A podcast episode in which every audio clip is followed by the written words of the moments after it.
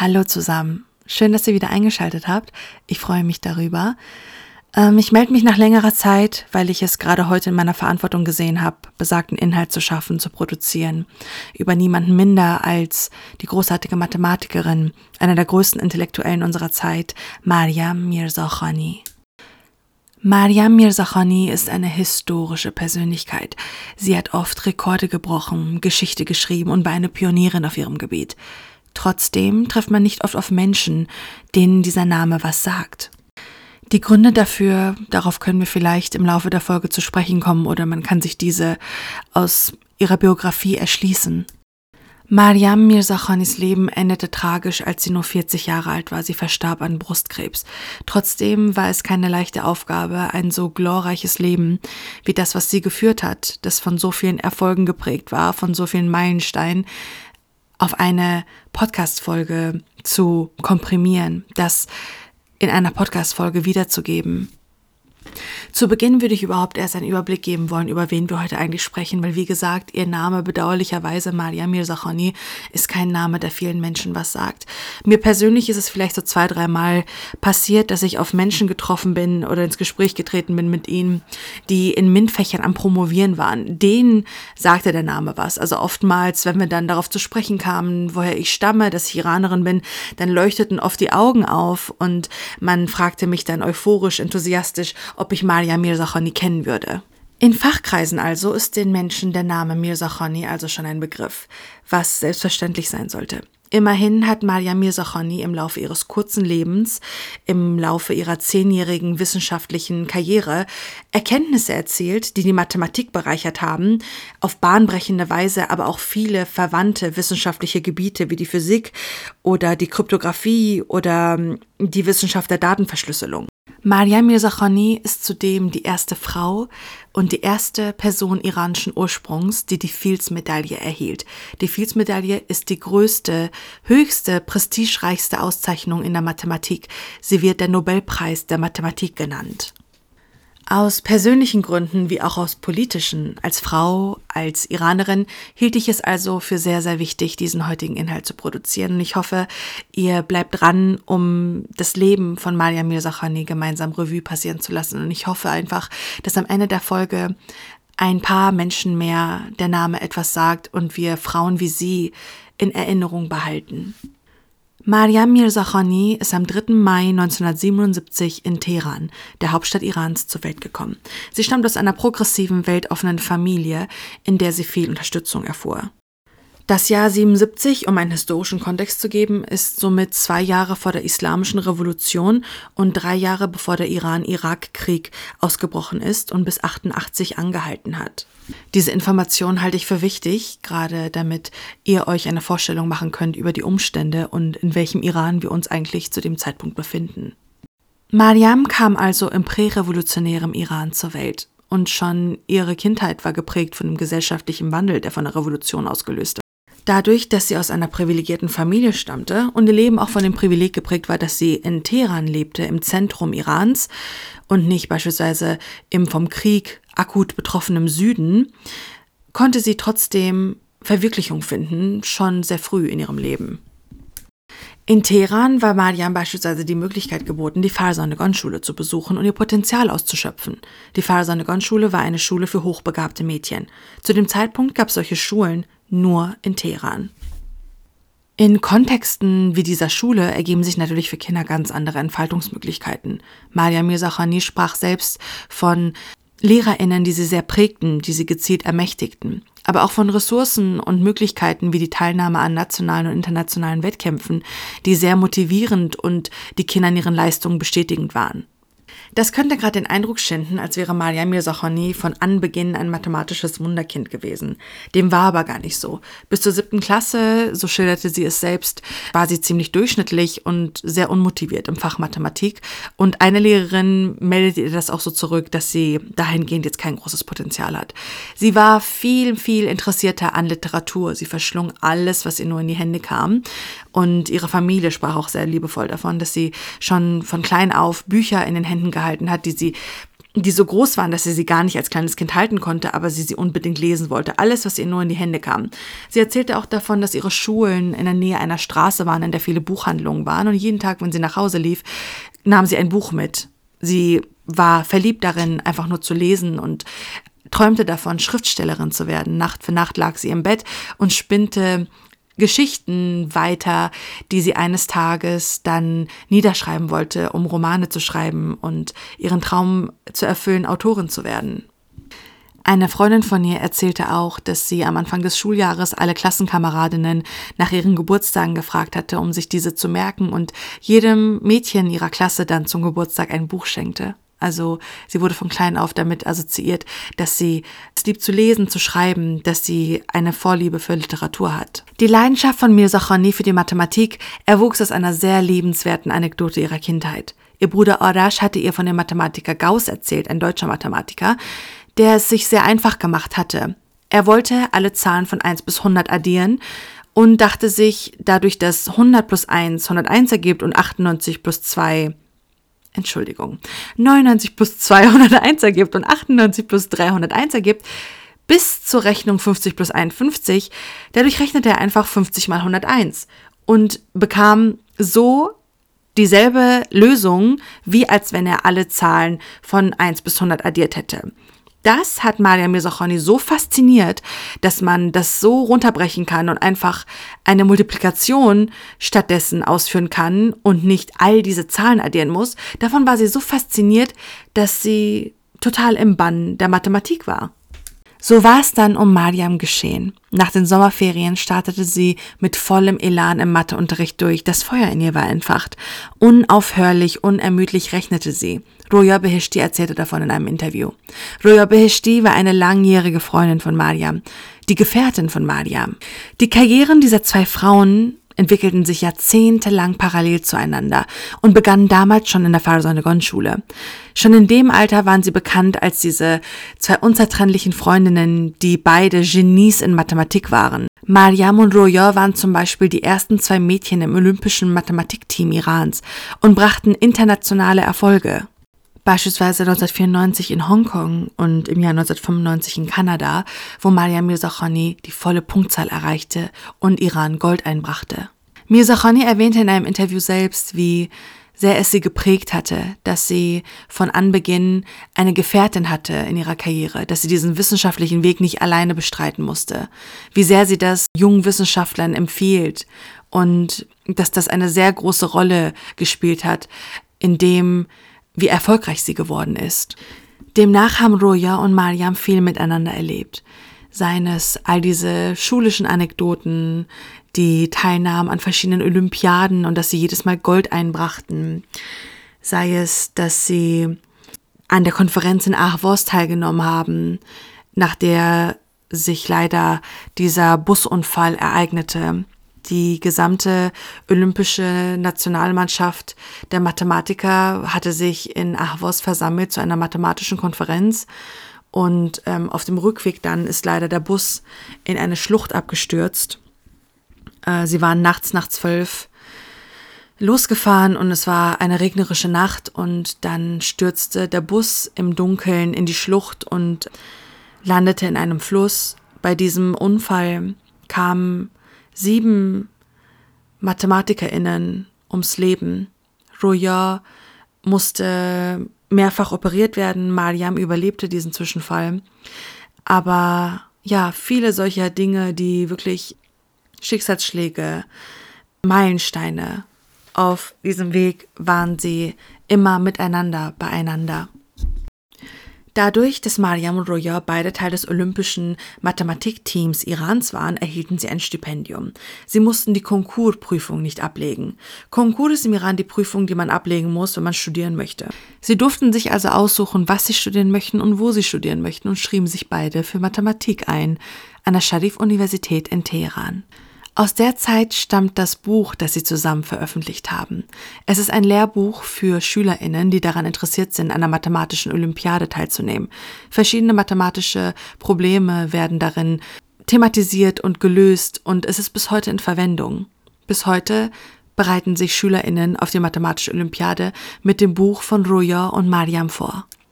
Als ich über das Leben von Mariam recherchiert habe, bin ich natürlich auf viele Anekdoten getroffen aus dieser Zeit, aus ihrer Studierendenzeit im Iran. Kommilitoninnen von ihr, Kommilitonen, Professoren von ihr erzählen davon, dass sie manchmal den Unterricht hemmte, weil sie so komplexe Fragen stellte, diese an die Professoren richtete, die sie gar nicht beantworten konnten. Sie überstiegen ihren Wissensschatz. Und das endete sogar in Auseinandersetzungen, dass Professoren äh, wütend wurden und sagen, was suchst du hier überhaupt? Verlass meinen Hörsaal, weil sie mehr wusste als vorgesehen oder üblich. An dieser Stelle wäre es vielleicht interessant, ein wenig über die Situation Irans zu sprechen und was den Prozentsatz weiblicher Studierenden anbelangt in den MINT-Fächern. International ist dem ja so, dass unter 30 Prozent aller Studierenden in MINT-Fächern, in naturwissenschaftlichen Fächern, weiblich sind. Sie sind sehr unterrepräsentiert. Auch nur unter 30 Prozent aller WissenschaftlerInnen weltweit sind weiblich. Unerwarteterweise spiegelt das Iran nicht wider. Wahrscheinlich zieht die iranische Gesellschaft diesen Schnitt sogar hoch. Frauen waren in den letzten Jahren immer überrepräsentiert an iranischen Universitäten. Der Prozentsatz liegt zurzeit bei 60 Prozent, dass 60 Prozent aller Studierenden Irans weiblich sind. Und das auch in den naturwissenschaftlichen Fächern. Ich erinnere mich an ein Gespräch mit meiner Freundin Yassaman. Sie hat ihr Bachelorstudium im Iran abgeschlossen im Fach Chemie und ist dann hierher gekommen für den Master. Und Sie war schockiert über die Umstände, sie war schockiert über die Unterschiede. Sie konnte sich gar nicht damit identifizieren, so unterrepräsentiert zu sein, dass wenn dann Frauen im Hörsaal sind, wie klischeebehaftet es ist. Sie sagte, dass sie hier mit Stereotypen konfrontiert war, an die sie im Iran nicht einen Gedanken verschwendete.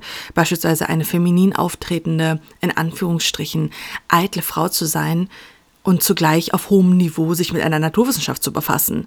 Dass das für viele hier miteinander gar nicht vereinbar ist. Sie war wirklich schockiert davon, dass sie aus dieser patriarchalen Gesellschaft Irans nach Deutschland gekommen war und sich mit Stereotypen befassen musste, die im Iran gar nicht zur Debatte stehen. Mariam Mirzakhani erzählte auch in einem Interview, dass sie später in den Staaten jedes Mal, wenn sie erzählte, dass sie aus dem Iran stammt, oft dann gefragt wurde, ob sie im Iran denn überhaupt als Frau studieren durfte. Also die Stereotype haben da so bestanden und man dachte, das ist doch, ja, dort fernab im Iran äh, so rückständig wäre, dass Frauen keine Zugänge hätten und beschrieb ihn dann doch oft und auch in diesem Interview, dass gerade im Iran schon Räume bestehen und Frauen diese Räume gegeben werden, akademische Erfolge zu erzielen, wissenschaftliche Erfolge zu erzielen. Das kann im Kontext Irans natürlich verschiedene Gründe haben. Einerseits ist es für Frauen, für viele Frauen die einzige Möglichkeit, äh, gesellschaftlich aufzusteigen. Andererseits finde ich, schwingt da auch mit, dass Frauen im Iran sehr viel abverlangt wird. Also der gesellschaftliche Druck ist derart hoch, dass von Frauen verlangt wird, konventionell schön zu sein und zugleich hochgebildet. Das klingt gerade vielleicht, als wäre es auch für mich nicht miteinander vereinbar, diese zwei Eigenschaften in einer Frau. Wer bin ich das zu beurteilen? Aber Ohnehin liegt mir nichts ferner als das, ähm, so zu denken. Jede Person, die aber einen Einblick hat in die iranische Gesellschaft, kann, glaube ich, bestätigen, was da für extreme Anforderungen an Frauen bestehen, was für Maßstäbe angesetzt werden und ja, dieser Male Gaze einfach in umso patriarchaleren Gesellschaften noch viel extremer und schwergewichtiger auf Frauen lastet und sie diesen Maßstäben in so einer Gesellschaft gerecht werden müssen, um einfach nur geachtet zu werden. Um der Chronologie zu folgen, kehren wir zurück zu Mariams Biografie. Wir haben uns ja gerade an der Sharif-Universität befunden, wo sie mit Roya zusammen ihren Bachelor dann erfolgreich abgeschlossen hat. Daraufhin überlegten sie sich, dass sie ihren Horizont erweitern möchten. Der Iran hat eine langjährige Tradition für Mathematik, aber ihnen standen die Türen offen, sie wurden gefördert und das wollten sie nutzen. Mariam, Roya, weitere KommilitonInnen von ihnen hegten den Wunsch, diesen Weg einzuschlagen. Sie bewarben sich dann an verschiedenen Universitäten, um die Chancen zu erhöhen, überhaupt genommen zu werden. Das war der Rat der Professoren, weil es sehr unwahrscheinlich war, dass in einem Semester mehrere Studierende aus dem Iran diese Möglichkeit geboten werden würde. Auch hier wollten Mariam und Roya unbedingt in der Nähe voneinander sein und einander weiterhin unterstützen, also pokerten sie. Mariam hat sich dann in Howard beworben und Roya hat sich in Cambridge beworben und beide bekamen ihren Master- und Promotionsplatz. In Howard war ihr Doktorvater Curtis McCullen, der selbst auch einst die Fields-Medaille gewonnen hat, auch ein renommierter Mathematiker. In Interviews erzählte er über Mariam, so einige persönliche Anekdoten, dass sie diese Studierende war, die oft sein Büro aufsuchte mit den komplexesten Fragen und alles mitschrieb, was er nur von sich gab. Er sich wunderte, wieso sie rückwärts blätterte und aufgrund der sprachlichen Barrieren Mariam noch auf Farsi mitschrieb, also was er erklärte, übersetzte und sich dann auf Farsi notierte. Woran er sich auch erinnerte, war, dass Mariam mit diesen komplexen Fragen sein Büro aufsuchte, diese ihm schilderte und es jedes Mal beendete mit Is that right? und dann erwartungsvoll ihn anschaute und er jedes Mal nur sagen konnte, ich weiß es nicht. Er beschrieb sie als sehr fantasiereich, sehr zielstrebig und dass ihre Stärke darin lag, dass sie eine sehr hohe visuelle Intelligenz hatte, eine sehr äh, hohe spekulative Intuition hatte, die sie mit einbrachte in die Mathematik, dass sie oftmals äh, nicht von dieser Eile gedrängt war, jetzt schnell ein Ergebnis zu erzielen, sondern es wirklich genoss, in dem Prozess zu sein. Auch ihr Mann erzählte in einem Interview, dass manchmal, wenn ihr eine Idee kam, dann sagte ihm, sagte sie zu ihm lächelnd, dass sie jetzt erstmal nur die Idee genießen möchte, dass diese Idee jetzt im Raum steht und sie diesen Prozess genießen möchte und sie jetzt gerade gar nicht weiter recherchieren möchte, weil sie es genießt, die Möglichkeit, die Wahrscheinlichkeit, dass diese Idee eine große Lösung birgt. Und dann ließ sie das einfach so auf sich wirken. Eines ihrer bekanntesten Zitate drückt auch genau das aus, dass die Schönheit der Mathematik sich nur geduldigen Menschen offenbart. Ich finde, genau das drückt die Herangehensweise ihrer Arbeit aus. Mariams Forschungsgebiet, soweit ich das als Laie in sehr einfachen Worten wiedergeben kann, ist die algebraische und hyperbolische Geometrie. Um das runterzubrechen und sehr vereinfacht auszudrücken, befasst sich das mit der Rechnung, mit der Berechnung von gewölbten Oberflächen von nicht wirklich greifbaren, nicht in der Realität wirklich existierenden geometrischen Formen. Ich wünschte, ich könnte darüber mehr sprechen und mehr erklären. Ich maß mir das aber gar nicht an und ich möchte auch nichts Falsches sagen. Aber ich verlinke euch gerne einige Videos, die ich darüber gesehen habe, wo Professoren von ihr beispielsweise sogar auf ihrer Trauerfeier Einblicke geben in die Forschungsarbeit von Maria Mirzakhani. 2004 reichte sie dann am Lehrstuhl von McCullen ihre Doktorarbeit ein und diese wurde als Meisterwerk gefeiert. Sie hatte gleich zwei Lösungen in ihr geboten, die der mathematischen Welt bisher vorbehalten waren. Seit Jahrzehnten hatten bis dato MathematikerInnen versucht, eine Lösung zu diesem Problem zu finden. Zu dem Zeitpunkt war sie gerade 27 Jahre alt. Während ihrer Zeit in Harvard lernte sie auch ihren späteren Ehemann kennen. Es war ein aus Tschechien stammender Informatiker, Jan Wondrak, mit dem sie im Jahr 2005 heiratet und im Jahr 2011 ihre gemeinsame Tochter Anahita bekommt. Nach ihrer Promotion fängt sie an, in Princeton zu lehren. Im Jahr 2008 ziehen sie dann nach Kalifornien, weil Maria Mirzakhani da zur ordentlichen Professur berufen wird. Mit nur 31 Jahren ist sie Professorin für Mathematik an der Stanford University. Sie setzt ihre Forschungsarbeit fort mit verschiedenen MathematikerInnen, mit Amir Mohammadi, mit Alex Eskin. Dies sind nur zwei Namen von den MathematikerInnen, mit denen sie arbeitete und veröffentlichte und schon im Laufe dessen viele große Auszeichnungen erhielt, viele hohe Auszeichnungen. Und obwohl sie zu dem Zeitpunkt nach all diesen Ehrungen, nach all diesen Auszeichnungen eine Größe war in der mathematischen Welt, war Maria Mirzakhani trotzdem verwundert bzw. konnte sich nicht damit identifizieren, als sie für die Fields-Medaille, den Höhepunkt ihrer Karriere, der ja so künstlich ein Ende gesetzt wurde durch ihren frühzeitigen Tod, Trotzdem hielt sie das für unwahrscheinlich. Ingrid Dobeschi hatte Maria Mirzakhani angerufen. Ingrid Dobeschi ist Mathematikerin und war zu dem Zeitpunkt die Präsidentin der Internationalen Mathematischen Union. Sie hatte Maria Mirzakhani angerufen, da sie nominiert war, die Fields-Medaille zu bekommen und sprach auf den Anrufbeantworter von Maria Mirzakhani. Maria Mirzakhani rief nie zurück. Sie rief tatsächlich nicht zurück, weil sie allen Ernstes glaubte, das sei ein Scherzanruf gewesen, weil die Fields-Medaille etwas so für sie Unerreichbares war, dass sie nicht mal auf die Idee kam, dass jemand wie sie dafür nominiert werden würde. Dabei erinnerten sich Kommilitonen von ihr, es war ein Kommilitone aus Teheran, äh, erinnerte sich, dass sie von einer mathematischen Olympiade, ich glaube, von der in äh, Hongkong zurückkehrten, wo sie auch Gold gewonnen haben. Und äh, Mariam voller Elan und Motivation sagte, unser nächstes Ziel ist die Fields-Medaille. Ihren Kommilitonen war das im Gedächtnis geblieben, aber als sie dann tatsächlich dafür kontaktiert wurde, hielt sie das für für gar nicht realitätsnah. Sie rief einfach die Präsidentin der Mathematischen Union nicht zurück. Das Ganze spielt sich im Jahr 2014 ab. Im Jahr 2013, ein Jahr zuvor, war sie schon diagnostiziert worden, dass sie Brustkrebs hat. Ingrid Dubeschy hatte in ihrer Solidarität, in ihrem Einfühlungsvermögen für Mariam Mirzachani vorgesehen, den Mariam Mirzachani Shield zu schaffen. Sie hatte mehrere Mathematikerinnen aus aller Welt eingeladen, die auf der Konferenz dann, auf der Mariam die Medaille erhalten sollte, Mariam abschirmen sollten weil sie wusste, das wird die erste Frau aller Zeiten sein, die die Fields-Medaille erhält. Das wird die erste iranische Person sein, die je die Fields-Medaille erhält, dass Mariam Mirzakhani da Schutz braucht, Ermächtigung braucht und Solidarität braucht und hatte dafür die Mathematikerin eingeladen, die beispielsweise, wenn Mariam Mirzakhani an Presseleuten vorbeiging, dass diese Mariam abschirmen konnten, wenn dann irgendwie eine Frage gestellt wurde, was Frauen in der Mathematik anbelangt, dass eine äh, Mathematikerin dann diese Frage beantworten kann und die anderen Mariam dann in Sicherheit lotsen können und weg von der Presse.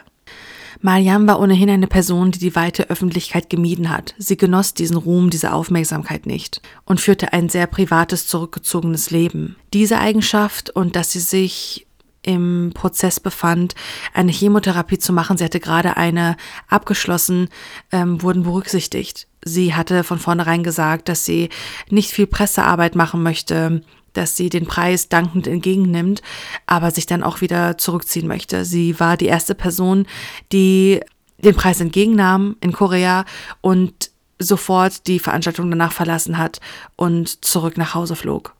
Diese Neuigkeiten, die Bilder und Aufnahmen dieser Presse machten damals Furore und weltweit Schlagzeilen. Es war es war ein historisches Ereignis. Seit Jahrzehnten wird die Fields-Medaille vergeben und bisher erhielten sie nur Männer. Alle vier Jahre wird die Fields-Medaille an vier MathematikerInnen unter 40 Jahren vergeben. Bisher haben sie 55 Männer gewonnen und Mariam Mirzakhani. Abgesehen davon, dass nur immense Privilegien und Ressourcen Menschen befähigen, so hohe akademische Erfolge zu erzielen, birgt diese Altersbegrenzung von 40 Jahren für Frauen Chancenungleichheit und Ausschluss dadurch, dass sie oftmals aufgrund von Familiengründungen eine Pause in ihrer Karriere einlegen müssen, von denen Männer aufgrund heteronormativer Familienstrukturen befreit sind. Trotz all dieser erschwerten Umstände hatte Maria Mirzakhani den höchstmöglichen Erfolg in der Mathematik erreicht und erzielt. Ein Mädchen aus dem Iran einem Land, das gerade einen Krieg überstanden hatte, ein Mädchen aus einer patriarchalen Gesellschaft wie der, der Islamischen Republik, dass sie einen solchen Aufstieg erlebt hatte, einen solchen Aufstieg sich ermöglicht hatte, an den renommiertesten Universitäten der Welt studierte und dann lehrte, in so kurzer Zeit, war für Menschen weltweit, für Frauen weltweit, für People of Color weltweit große, große Inspiration. Diese Nachrichten boomten damals natürlich auch im Iran. Es ist ohnehin ein Volk, das der akademischen Bildung einen sehr hohen Stellenwert gibt und dann auf internationaler Ebene durch eine Frau wie Maria Mirzakhani, durch ein mathematisches Genie repräsentiert zu werden, war dem Volk eine immense Freude. Und bis heute ist Maria Mirzakhani im Iran wirklich eine Ikone. Also kein Geburtstag von ihr vergeht, kein, kein Jahrestag ihres Todes, ohne dass ihr gedenkt wird zumindest in der Population. Vor zwei, drei Jahren erinnere ich mich, wurde im iranischen Algorithmus sehr, sehr stark diskutiert. Es ging darum, dass aus heiterem Himmel nach vielen Jahren das Coverblatt der Mathematikbücher iranischer Grundschulen verändert wurde. Zuvor befanden sich auf dem Coverblatt nämlich so kleine Illustrationen von Schülerinnen und Schülern und dann wurde das geändert und die Schülerinnen waren nicht mehr sichtbar. Sie wurden einfach aus dem Bild genommen. Das Bild hatte sich gar nicht geändert, nur die Mädchen wurden aus dem Bild genommen. Und dann ging äh, rasante Diskussion los im Internet ähm, auf verschiedensten sozialen Plattformen was die weibliche Repräsentation anbelangt, was das anbelangt, Frauen das Gefühl zu geben, dass sie in diesem Bereich Erfolge erzielen können, dass sie gerade da erwünscht sind und gesehen werden. Und ein Foto, das sehr, sehr stark viral ging, war eines, das eine Iranerin oder ein Iraner, ich weiß nicht genau, bearbeitet hatte. Es ging dann viral. Da wurde Maria Mirzakhani auf das Coverblatt iranischer Mathebücher bearbeitet. Und dieses Foto ging dermaßen viral, weil sich die gesamte Nation einig war, dass wenn jemand Mathematik repräsentiert, wenn jemand weibliche Repräsentation, weibliches Potenzial repräsentiert und dieses gesehen werden sollte, weil in jeder Iranerin eine Maria Mirzakhani steckt, dann ist das Maria Mirzakhani selbst. Und gerade sie sollte so groß wie nur möglich die Mathebücher unserer Nation zieren. 2014 erhielt sie also die Fields-Medaille, die höchste Auszeichnung der Mathematik, den Nobelpreis der Mathematik, so wie man ihn nennt, und arbeitete weiter, forschte weiter. Sie malte weiter, wie ihre Tochter Anahita sagen würde, weil sie von klein auf mitbekam, dass Maria Mirzakhani nicht wie gehabt irgendwie am Schreibtisch rechnete und arbeitete, sondern auf riesigen, tapetenförmigen, weißen Papieren auf dem Boden meist saß und ihre komplexen, kaum nachvollziehbaren Gedanken auf diesen ausbreitete und in dem Irrglauben war, dass ihre Mutter Malerin ist. Sie erhielt bis zuletzt ihre Liebe zum Leben, ihre Leidenschaft fürs Leben, für die Mathematik, versuchte den Krebs zu bekämpfen, versuchte alternative Heilmethoden aus, alternative Methoden zu ihren Chemotherapien. Leider streute der Krebs und man konnte sie nicht mehr heilen und im Alter von nur 40 Jahren, im Jahr 2017, verstarb Maria Mirzakhani. Ich weiß gar nicht, ob ich es im Laufe der Folge erwähnt habe, aber der Krebs, dem sie erlag, war Brustkrebs, über den auch wichtig ist, immer wieder zu sprechen, weil jede achte Frau im Laufe ihres Lebens an Brustkrebs erkrankt und an den tödlichen Folgen sterben kann, wenn die Früherkennung nicht stattfindet.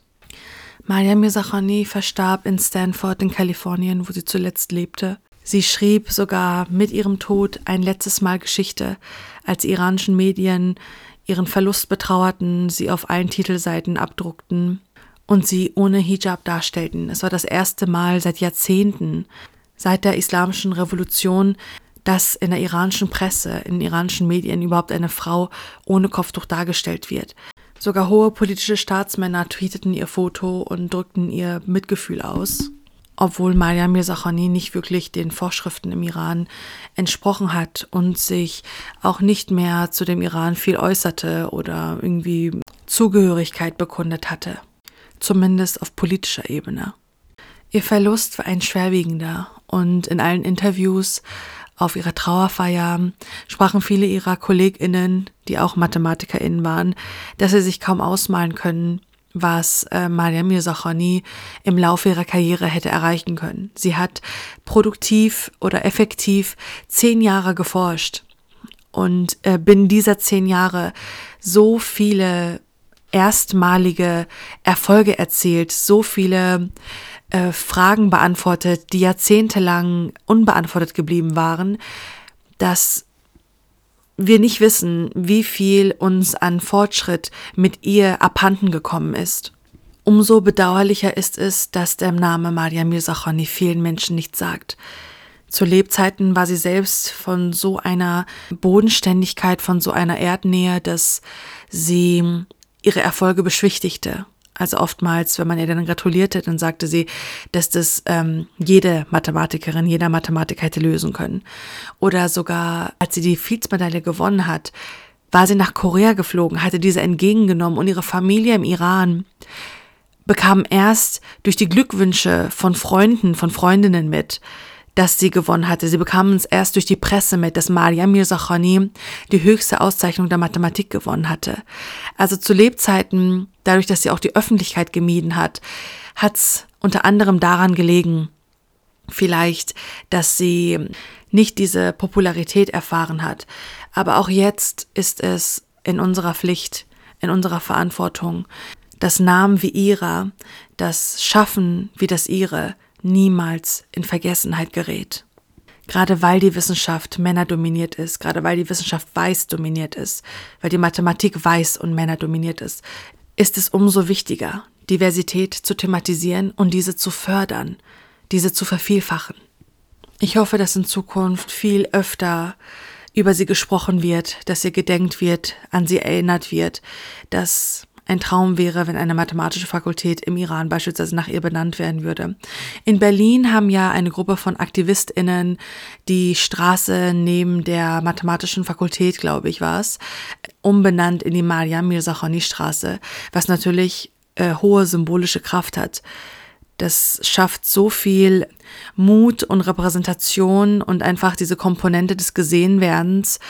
Nicht nur für MathematikerInnen. Es geht einfach darum, dass alles, was äh, Mariam Mirzakhani personifiziert hat, eine Woman of Color zu sein, eine Migrantin zu sein, eine Frau zu sein, eine Mutter zu sein, eine Mutter in der Wissenschaft zu sein, eine Frau ohnehin in der männerdominierten Mathematik zu sein.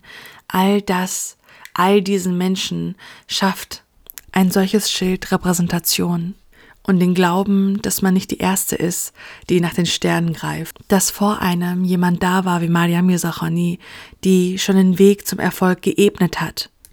Ich denke, ihr stimmt mir zu, wenn ich sage, wie wichtig es ist, Frauen wie ihr zu gedenken, ihren Namen, ihr Schaffen beim Leben zu erhalten. Und damit denke ich, sind wir auch schon am Ende der Folge. Ich danke euch sehr, dass ihr euch wieder die Zeit genommen habt, dass ihr mir Gehör geschenkt habt. Ich danke euch sehr, dass wir heute diesen friedlichen, schönen Rahmen hatten, um von Maria Mirzakhani zu hören, ihr Leben Revue passieren zu lassen, wenn auch sehr komprimiert. Und ich habe mein Ziel erreicht, wenn es das nächste Mal in einer Runde um Repräsentation geht, um weibliche WissenschaftlerInnen geht, um Frauen in der Mathematik geht, um was auch immer und euch der Name Maria Mirzakhani einfällt und ihr all das und wenn auch nur eine kleine Anekdote über sie weitertragen könnt und sie so beim Leben erhält. Das wäre mir unsagbar wertvoll. Danke für eure Zeit, danke für euer Gehör.